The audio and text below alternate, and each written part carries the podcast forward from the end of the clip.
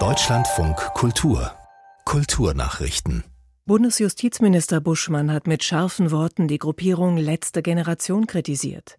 Der FDP-Politiker erklärte, sie habe das Grundgesetz in den Schmutz gezogen, als Aktivisten in Berlin die Kunstinstallation zum Grundgesetz heute mit schwarzer Farbe übergossen. Dies könne nur falsch sein, egal welche Botschaft damit habe ausgesendet werden sollen. Bundestagspräsidentin Baas kritisierte die Aktion ebenfalls scharf. Die Schmiererei empöre sie, es fehle ihr jedes Verständnis, sagte die SPD-Politikerin in Berlin. Das Kunstwerk stehe als Mahnung, die Grundrechte zu achten und zu schützen. Die Aktivisten wollten nach eigenen Angaben gegen die weitere Nutzung fossiler Brennstoffe wie Erdöl protestieren. Die Polizei teilte mit, Strafermittlungsverfahren gegen sechs Tatverdächtige aufgenommen zu haben.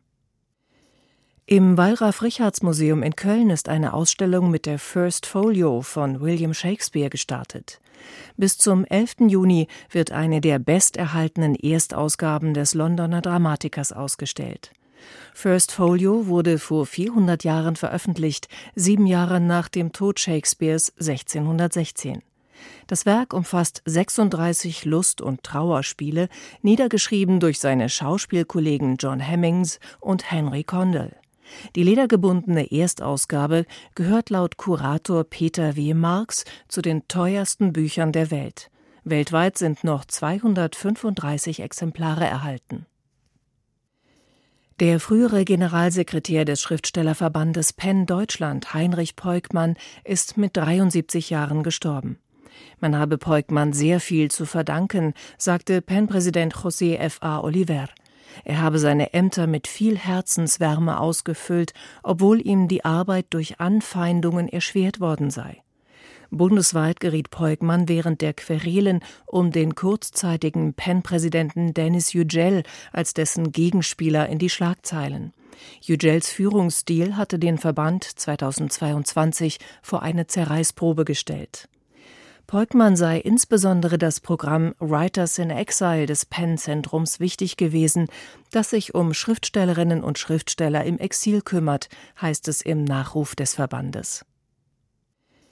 Der uruguayische Architekt Raphael Wainoli ist im Alter von 78 Jahren gestorben.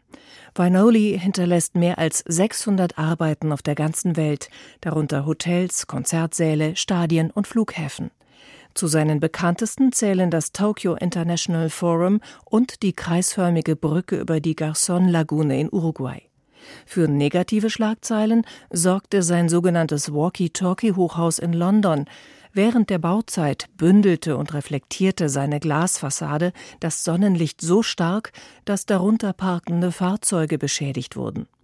Außerdem wurde das Hochhaus 2015 von Architekturkritikern zum hässlichsten in diesem Jahr fertiggestellten Gebäude in Großbritannien gewählt